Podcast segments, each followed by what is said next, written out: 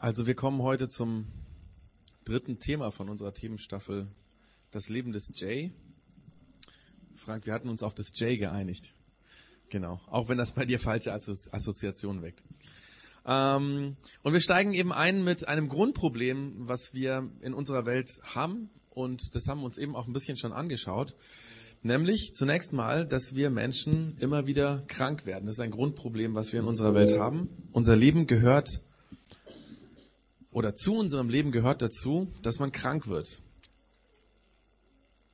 Krankheiten gibt es schon immer und Krankheiten beherrschen unser Leben. Das war vor vielen tausend Jahren so und das ist heute nicht wirklich grundsätzlich anders, obwohl wir natürlich unglaublich viel über Krankheiten wissen und sehr, sehr viele Möglichkeiten haben, Medikamente haben, um Krankheiten zu bekämpfen. Trotzdem werden heute Menschen noch krank. Natürlich gibt es viele Krankheiten, an denen man früher gestorben ist, die man heute mit ein paar wenigen Tabletten kurieren kann. Und manche Krankheiten gelten, zumindest bei uns im Land oder in Europa oder so, als besiegt. Das heißt aber nicht, dass heute in Deutschland oder Europa weniger kranke Menschen da wären. Viele Krankheiten, die es früher gab, gibt es heute noch. Und es gibt heute neue Krankheiten, die man früher gar nicht kannte. Und auch wenn die Medizin das Durchschnittsalter von uns massiv hat steigen lassen, heute sterben immer noch die meisten Menschen an einer Krankheit. Nur eben wesentlich später als im Mittelalter.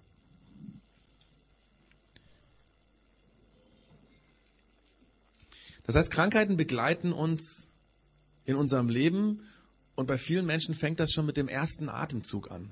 Viele Kinder kommen schon mit einer Krankheit auf die Welt. Und bis heute gibt es extrem schwierige Geburten, die die Mütter und die Kinder fast das Leben kosten. Das heißt, weltweit sind es sogar immer noch 280.000 Frauen, die bei der Geburt ihres Kindes sterben. Und sehr, sehr oft stirbt das Kind auch mit. Unsere Krankheit ist quasi versklavt. Unsere Welt ist versklavt von Krankheit so. Und wie schon erwähnt, das war schon immer so. Das war auch, als Jesus gelebt hat, vor 2000 Jahren so. Aber von Jesus wird berichtet, dass ihn die Krankheit seiner Mitmenschen nicht kalt gelassen hat. Ganz im Gegenteil, er hat ganz massiv sich dafür eingesetzt, dass Menschen wieder gesund werden. Und ich lese dazu eine Begebenheit aus dem Matthäus-Evangelium, diesem Bericht, äh, den der Matthäus äh, von dem Leben von Jesus aufgeschrieben hat. Wir, also diese Themenstaffel, das Leben des Jay, da dreht sich sehr um Texte aus dem Matthäus-Evangelium. Das steht jetzt in Kapitel 4, Vers 23 und 25. Da steht Jesus zurück durch ganz Galiläa. Er lehrte in den Synagogen, verkündigte die Botschaft vom Reich Gottes und heilte alle Kranken und Leidenden im Volk. So wurde er über Galiläa hinaus in ganz Syrien bekannt. Man brachte alle Leidenden zu ihm, Menschen, die von den verschiedensten Krankheiten und Beschwerden geplagt waren, auch Besessene, Epileptiker und Gelähmte. Und er machte sie gesund.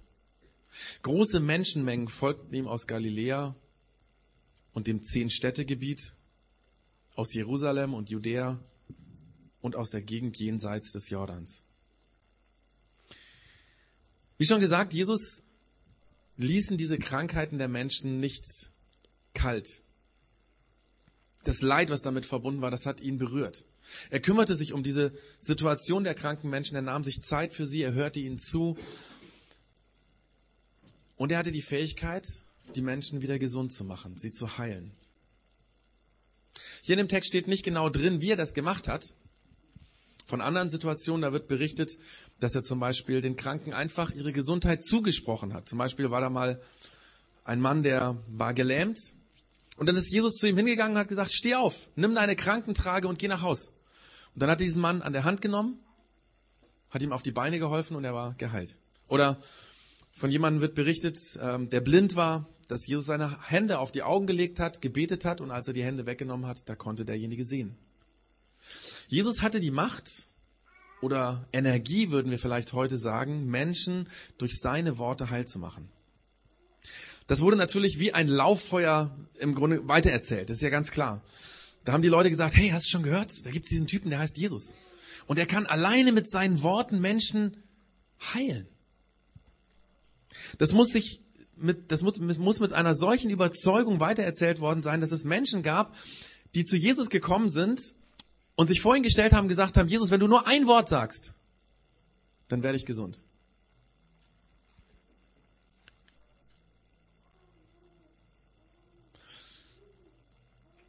Aber auch wenn immer wieder im Neuen Testament berichtet wird, dass Jesus Menschen geheilt hat, er hat sie nicht einfach so geheilt. Unser Abschnitt, den ich eben gelesen habe, fängt ja damit an, dass Jesus durch die Gegend gezogen ist und in Synagogen vom Reich Gottes, das heißt, also so wird es hier genannt, das Reich Gottes, gelehrt hat. Er hat gepredigt. Dann ist natürlich die Frage, was ist denn das Reich Gottes? Was hat er denn da gepredigt? Bevor er oder in dem er Menschen geheilt hat oder das Heilen hing irgendwie mit dieser Erzählung oder diesen Geschichten oder diesem, was er gepredigt hat vom Reich Gottes zusammen. Diejenigen von uns, die das Matthäus-Evangelium bis zu diesem Kapitel 4 gelesen haben oder auch bis zum Kapitel 9, weil heute geht es auch nochmal ums Kapitel 9, die wissen vielleicht noch, dass Johannes der Täufer, also der Typ, der am Jordan war, zu dem die Menschen gekommen sind, um sich taufen zu lassen, dass dieser Johannes schon von einem Himmelreich geredet hat. Er hat gesagt, das Himmelreich ist ganz nah zu uns gekommen. Und er meinte damit, dass mit Jesus das Reich Gottes, dieses Himmelreich auf unsere Welt gekommen ist. Die Herrschaft, die Königsherrschaft von Gott ist in unsere Welt eingebrochen. Und Jesus bezieht sich genau darauf und erklärt den Menschen, was passiert, wenn Gottes Reich, das Himmelreich auf diese Welt kommt. Wir können es in ganz, ganz vielen Berichten im Matthäus-Evangelium und auch in den anderen äh, Evangelien nachlesen, wie Jesus sagt, und erklärt, Gott will in eure Welt, in euer Leben hineinkommen. Er hat den Menschen gesagt, er will in dein egoistisches Leben hineinbrechen und er will deinem Ego die Herrschaft nehmen und selber die Herrschaft übernehmen. Er will da, wo du nur an dich denkst, wo du lieblos bist, wo du falsch bist, wo du Böses tut, da will er seine Liebe und seine Wahrheit und seine Güte hineingießen. Jesus sagt den Menschen, dass Gott das Böse in ihrem Herzen in Gutes verwandeln will. Und er zeigt ihnen, wie das geht. Wie das praktisch im Alltag aussieht. Das war das, was Jesus über das Reich Gottes gelehrt hat. Er hat den Menschen gesagt, Gott will in dein Leben, er will dein Leben ändern. Er will da hinein, er will es von innen heraus mit seiner Kraft verändern. Nun könnte ja jeder so etwas sagen. Ich meine, damals gab es viele Rabbis und Lehrer, die durch die Lande gezogen sind. Das war übrigens ganz normal, dass die mit ihren Schülern durch die Lande gezogen sind und beim äh, Gehen und beim Spazierengehen oder Wandern quasi ihre Vorlesungen gehalten haben. Jesus war kein Einzelfall. Es gab damals auch nicht wenige Schwätzer und Scharlatane unter diesen Rabbis, die Menschen verführt haben, die ihnen irgendetwas von Gott und vom Himmel erzählt haben. Es gab schon immer wieder Sektengründer, auch zur Zeit von Jesus. Deswegen die Frage, woher wussten die Leute, dass Jesus nicht so ein Schwätzer war? Woher konnten sie wissen, dass Jesus recht hat, dass Gottes Herrschaft tatsächlich in uns Menschen hinein will und uns verändern will? Und die Antwort darauf, auf diese Frage ist ganz einfach. Denn Jesus hat nicht nur mit seinen Worten den Menschen quasi vom Reich Gottes erzählt und sie fasziniert. Bei ihm konnte man diese Kraft und diese Energie Gottes, die uns von innen heraus verändern will, auch sehen in dem Menschen gesund geworden sind. Jesus hat bewiesen, indem er kranke Menschen heil gemacht hat, dass er kein Schwätzer ist. An manchen Stellen sagt Jesus das sogar explizit. Da gibt es eine Begebenheit, da kommen ein paar Leute und bringen ihren Freund, der lahm war, zu Jesus. Und das Erste, was Jesus tut mit diesem lahmen Mann, dass er sagt, ich spreche dir zu, deine Schuld und deine Sünde, deine Fehler, die du getan hast in deinem Leben, die sind dir vergeben. Und die Leute, die da drumherum waren, die fingen dann an zu tuschen und sagen, hey, dieser Jesus, wie kann er denn sowas sagen? Das kann doch nur Gott.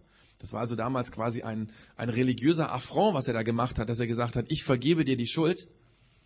Und Jesus kriegt das mit und sagt zu den Leuten, ich weiß, dass ihr das nicht glauben wollt, aber damit ihr glaubt, dass ich die Macht habe, Menschen die Schuld zu vergeben, werde ich jetzt diesen lahmen Mann heil machen. Und dann nimmt er ihn an der Hand, richtet diesen Mann auf und er kann wieder laufen. Jesus hat kranke Menschen geheilt. Er hat viele kranken Menschen wieder gesund gemacht, aber interessanterweise, und jetzt kommen wir zu dem Thema von heute, interessanterweise wurde er deswegen nie Arzt genannt. Das heißt, es kann schon sein, dass der eine oder andere das mal gesagt hat, dass Jesus ein Arzt ist, aber in der Bibel kommt diese Bezeichnung Arzt nie im Zusammenhang mit Heilungen vor, sondern Jesus ist wegen etwas ganz anderem Arzt genannt worden. Beziehungsweise er selber braucht dieses Wort an einer anderen Stelle, wo er von sich redet. Ich erzähle euch dazu ein Erlebnis aus dem Leben von Jesus, das fünf Kapitel später, im Kapitel 9 vom Matthäus Evangelium berichtet wird. Jesus war zu diesem Zeitpunkt wieder einmal in Galiläa.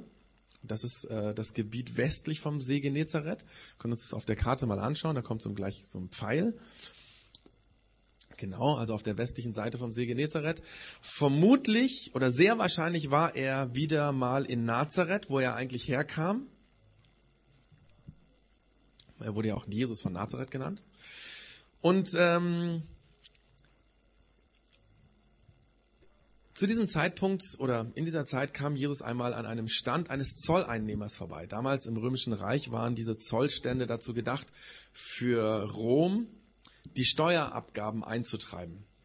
Also diese Zollstände gab es an den wichtigen Orten, die für den Alltag der Menschen wichtig waren, Orte, wo die Menschen ständig vorbeigekommen sind, zwangsweise diese Orte passieren mussten, Stadttore zum Beispiel, Zugangswege zum Markt oder zu den Heiligtümern die Zugangswege zum Brunnen, oder auf Landstraßen, die zu wichtigen Städten geführt haben, da gab es solche Zollstände und da mussten Passierzölle bezahlt werden.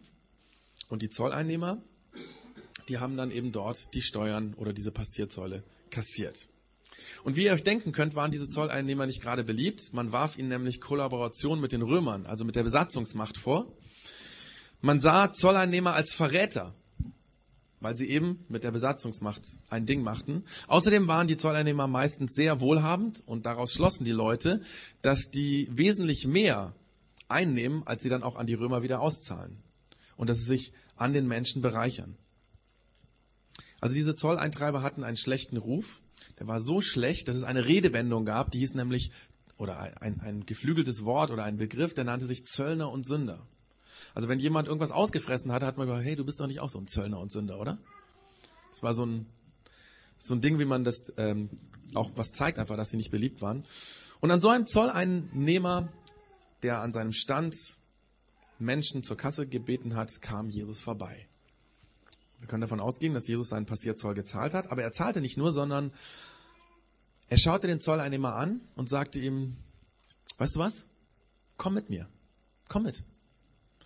Und der Zolleinnehmer, hier hieß übrigens Matthäus, stand auf, ging mit Jesus und den anderen Begleitern, die bei Jesus waren, mit und folgte ihm nach. Was wir an der Stelle wissen müssen, Jesus war an seiner Kleidung und daran, dass er Schüler bei sich hatte oder Jünger bei sich hatte, ähm, für die Menschen als Rabbi erkennbar. Das heißt also einer von diesen Lehrern, der eben durchs Land zog. Matthäus wusste, dieser Mann ist ein Rabbi. Und als Jesus zu ihm gesagt hat, hey, komm mit mir mit, da wusste Matthäus, dass es eine Einladung war, ein Schüler dieses Rabbis zu werden und auf der Reise mit dem Rabbi diese Ausbildung zu machen. Und der Matthäus hat sich ganz spontan entschieden, sich quasi in dieses Studienprogramm einzuschreiben. Und er ist mitgegangen. Also Matthäus wurde einer von diesen Schülern von Jesus. Aber Jesus blieb noch etliche Tage in der Stadt. Und so hatte der Matthäus mal die Möglichkeit, den Jesus nach Hause einzuladen hat also mit Jesus und seinen Freunden und Bekannten ein Fest gefeiert zu Hause.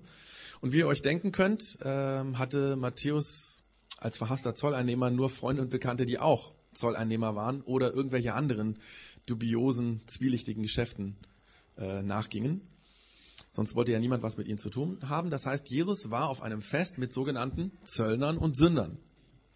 Das blieb natürlich nicht irgendwie geheim. Man erzählte das sofort rum, Herr Jesus esst mit diesen Leuten und so weiter. Und natürlich auch die geistliche Elite, die religiösen Leiter, die bekamen das mit, die Pharisäer, so nannten man, man sie. Und um dieses unglaubliche Gerücht zu überprüfen, kamen sie und schauten sich an, ob das denn stimmt. Und tatsächlich, sie sahen, dass Jesus mit diesen Zolleinnehmern zusammen war. Und das Unglaublichste, er saß mit diesem Pack an einem Tisch und aß mit ihnen und trank und hatte Gemeinschaft mit dieser verruchten Gesellschaft. Das ist ja unglaublich. Fassungslos sahen die Pharisäer, wie dieser Jesus tatsächlich gemeinsame Sache mit gottlosen Menschen machte. Und deswegen nahmen sie die nächste Gelegenheit wahr, äh, wo es möglich war, die Jünger von Jesus, die Schüler mal zur Rede zu stellen. Und sie haben sie dann gefragt, ihr müsst uns doch mal das erklären. Warum ist euer Lehrer mit Zöllnern und Sündern? Am liebsten wäre ihnen natürlich gewesen, dass das ähm, Jesus nicht mitbekommen hätte, diese Frage, aber Jesus bekam das mit und kam dazu und hat diesen Leuten Folgendes gesagt. Und das können wir jetzt lesen. Er hat gesagt, nicht die Gesunden brauchen den Arzt, sondern die Kranken. Geht und denkt einmal darüber nach, was jene Worte aus den heiligen Schriften bedeuten. Barmherzigkeit will ich und nicht Opfer. Dann werdet ihr verstehen, dass ich nicht gekommen bin, um Gerechte zu rufen, sondern Sünder. Jesus bezeichnet sich hier indirekt als Arzt. Für die Kranken ist er gekommen. Für Menschen, die krank sind. Und zwar an dieser Stelle geht es nicht um körperliche Krankheit, sondern die krank im Herzen sind. Es gibt eine Krankheit, die viel, viel schlimmer ist als die körperliche Krankheit. Das ist die Krankheit unseres menschlichen Herzens. Und Jesus nennt sich Arzt für diese Herzenskrankheit. Der Matthäus und seine Kollegen haben diese Menschen betrogen, die quasi an dem Zollstein vorbeikamen. Sie haben andere ausgenommen. Sie haben selber in Saus und Braus gelebt. Und wir wissen alle, dass das Problem dieser Menschen nicht ihre Hände waren, mit denen sie das Geld eingenommen haben, sondern ihr Herz, mit dem sie sich entschieden haben, mehr Geld zu nehmen, als ihnen eigentlich zustand. Und sich zu bereichern. Das Böse, was wir Menschen tun, das kommt aus unserem Herzen heraus. Der Matthäus hat betrogen, er war kaltherzig, rücksichtslos, geldgierig, unbarmherzig. Und Jesus sagt, für diese Krankheiten bin ich da. Ich bin gekommen für diese Schuld, für diese Fehler, für diese Sünde. Und genauso wie wir heute noch körperliche Krankheiten kennen, so wie damals, wir haben ja eben drüber nachgedacht, kennen wir auch heute noch diese Krankheit in unserem Herzen. Vielleicht sind wir keine Betrüger, hoffentlich nicht, aber wir sind oft lieblos oder egoistisch. Rechthaberisch sind wir oft stolz, eingebildet. Wir lügen oft für unseren Vorteil Wir verletzen oft Mitmenschen, gerade oft die, die wir sehr lieb haben. Wir sind bitter, zynisch. Wir nehmen oft andere nicht ernst. Das ist ein typisches Ding von uns Menschen, dass wir immer alles besser wissen wollen. Wir streiten uns nur, weil wir denken, wir sind im Recht. Und wir denken so oft nur an uns selber. Wir drehen uns um uns selbst, sind neidisch, eifersüchtig. Wir fordern von anderen, anstatt sie zu fördern. Und wir sehen die Schuld meistens nur bei den anderen. Und wir rücken uns selbst ins rechte Licht, sagen wir. Dabei ist dieses rechte Licht eigentlich ein gefiltertes Licht, was das Böse unseres Herzens ausblendet und die anderen um uns herum nur das Gute sehen lässt. Wir Menschen haben ein krankes Herz, damals zur Zeit von Jesus und heute 2000 Jahre später immer noch. Ein Herz, das uns unsere Beziehungen und unsere Mitmenschen kaputt macht. Das singt zum Beispiel auch der Xavier Naidoo in seinem Lied Vielleicht. Ich weiß nicht, ob ihr das noch kennt, das ist ein bisschen älter. Da singt er 2000 Jahre nach dir liegt hier alles in Scherben. Und Jesus ist genau für dieses unser kranke Herz der Arzt, der es gesund machen will der unser Herz heilen will, der uns helfen will, Gutes zu tun, da wo wir intuitiv das Falsche tun. Er will uns unsere Fehler, unsere Schuld verzeihen. Er will uns helfen, dass wir uns selbst vergeben und dass wir anderen vergeben. Deswegen hat Jesus vom Reich Gottes geredet, die Herrschaft von Gott, die in unser Herz hereinkommen will und uns von innen heraus verändern will verwandeln will. Vor ein paar Monaten war bei uns ähm, im südbayerischen Kreis unseres Kirchenbundes ein Kreisrat, so nennen wir das, das ist eine Veranstaltung, ein Treffen, wo die Leiter von den verschiedenen freien evangelischen Gemeinden aus Südbayern zweimal im Jahr zusammen tagen. Und beim letzten Kreisrat oder bei einem der letzten Kreisrate gab es eine Auseinandersetzung, bei der ein leitender Mitarbeiter eine Frau öffentlich zur Schnecke gemacht hat. Und ähm, er hat dabei verständlicherweise die Frau sehr verletzt. Und jetzt nach einigen Monaten ist ihm das aufgefallen, dass es ein Fehler war. Dass er dieser Frau sehr wehgetan hat. Öffentlich. Dass er sie bloßgestellt hat. Und er hat sich vorgenommen, das, was er falsch gemacht hat, wieder gut zu machen. Und dass er sich dafür bei dieser Frau, die er eigentlich gar nicht kannte, entschuldigen will. Und deswegen hat er an den Vorstand des Südbayerischen Kreises unserer, unseres Kirchenbundes, ähm, also an diesen Vorstand, zu dem ich auch gehöre, eine E-Mail geschrieben und um die Adresse dieser Frau gebeten, weil er sich entschuldigen will dafür, dass er sie öffentlich bloßgestellt und verletzt hat. Weil er weiß, dass es falsch ist. Da hat sich das Herz eines Menschen verändert. Das Herz wurde von Gottes Reich verändert. Ein Herz, das Jesus der Arzt geheilt hat. Und ich habe mich gefragt, wo ist unser Herz, wo ist dein Herz, wo ist mein Herz krank und braucht einen Arzt, der uns gesund macht? Ist es deine Lieblosigkeit, deine Ungeduld gegenüber deinen Kindern oder gegenüber deinem Ehepartner? Oder deine Lügen, mit denen du bei deinen Kollegen was vorgibst, was du gar nicht bist? Deine Maske, die du immer aufhast auf der Arbeit. Und alle denken, du bist so, aber du bist eigentlich ganz anders. Ist es dein Egoismus, bei dem sich immer alles nur um dich dreht? Vielleicht tun sich ja deswegen viele Menschen mit dir so schwer und unterstützen dich nicht, weil du eigentlich so unmöglich mit ihnen umgehst.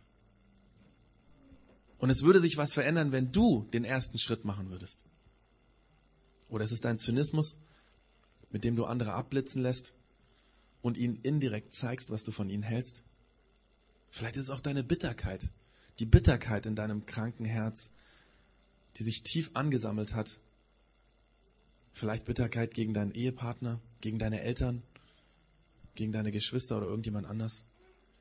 Und damit vergiftest du das Zusammenleben. Oder vielleicht ist es was ganz anderes bei dir. Aber Jesus will heute noch dein Herz und mein Herz heilen. Aber Jesus heilt eben nicht nur unser krankes Herz, so wie Jesus damals vor 2000 Jahren mit seinen Heilungen gezeigt hat, dass er kein Schwätzer ist, so heilt er heute auch immer wieder noch unsere körperlichen Krankheiten. Und daran können wir sehen, dass Jesus bis heute tatsächlich die Kraft, diese Energie hat zu heilen. Dass er tatsächlich unseren Körper, aber auch unser Herz heilen kann. Interessanterweise erleben viele Christen in armen Ländern viel, viel häufiger Heilungswunder als wir in Deutschland. Vielleicht liegt es daran, dass wir bei uns im Land so viele Ärzte, so viel Medizin haben, so viele Behandlungsmöglichkeiten. Oder vielleicht sollten wir sagen, Jesus heilt bei uns auch durch Ärzte und durch Medizin. Wie oft warst du schon beim Arzt und er hat dir durch eine Behandlung geholfen und du bist gesund geworden? Warum sollte das nicht Jesus gewesen sein? Wer garantiert denn, dass die Medizin uns heil macht? Es gibt so viele Menschen, die nicht heil werden. Aber es gibt auch das, dass Menschen, dass Christen füreinander beten und dadurch Menschen heil werden. Natürlich gibt es das, auch bei uns. Christen haben von Anfang an daran geglaubt, dass Jesus der Heiland ist. Deswegen wurde er so genannt. Derjenige, der Heil macht. Dass er der Arzt ist für unseren Körper und für unser Herz. Und das ist so die ganz persönliche Frage an uns, wo brauchst du Heilung? Wir haben uns ja eben diese Präsentation angeguckt, da waren diese kleinen Bildchen da, da ging es um die Herzenskrankheit. Dann waren noch andere, so ein bisschen anders gemalte Bilder da, da ging es um die körperliche Krankheit. Und vielleicht, dass du einfach mal überlegst, wo ist, wo habe ich, wo habe ich es nötig, dass Jesus mich heilt? Vielleicht körperlich,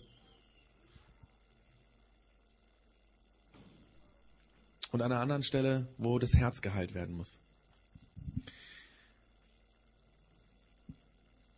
Das ist natürlich eine ganz persönliche Sache, die jeder für sich überlegen muss. Und wir werden jetzt anbieten, wie wir es manchmal machen bei uns in der Church Zone, dass es die Möglichkeit gibt, wenn dir auffällt, da brauche ich Heilung von Jesus, dass du für dich beten lassen kannst. Es werden drei Leute oben ähm, im Theater sitzen und ähm, also ich werde dabei sein, der Frank und die Kerstin wird da sein. Und ihr könnt gerne kommen, wenn ihr einfach das jetzt aus nutzen wollt und, und für euch beten lassen wollt. Es wird derweil die Präsentation nochmal durchlaufen und auch nochmal die Musik, die wir vorher hatten. Ähm, wenn es ein bisschen länger dauert als die Präsentation, könnt ihr es ja dann nochmal sozusagen loopen lassen. Einfach das Angebot, wo du weißt, mein Herz braucht Heilung. Ich muss mich verändern. Das sind Dinge, die sind nicht in Ordnung. Ich brauche Vergebung, ich brauche Veränderung. Vielleicht aber auch, wenn du sagst, da gibt's was, das trage ich schon länger mit mir um, eine Krankheit. Und ich möchte einfach, dass ihr für mich betet, dass Jesus mich heil macht. Das ist dann keine Garantie, dass das passiert. Aber Jesus ist eben heute noch der, der heil macht. Und deswegen bieten wir das an und möchten dir Mut machen, das auch in Anspruch zu nehmen. Genau, also einfach ein paar Minuten, äh, wo ihr jetzt die Zeit hat, für euch beten zu lassen.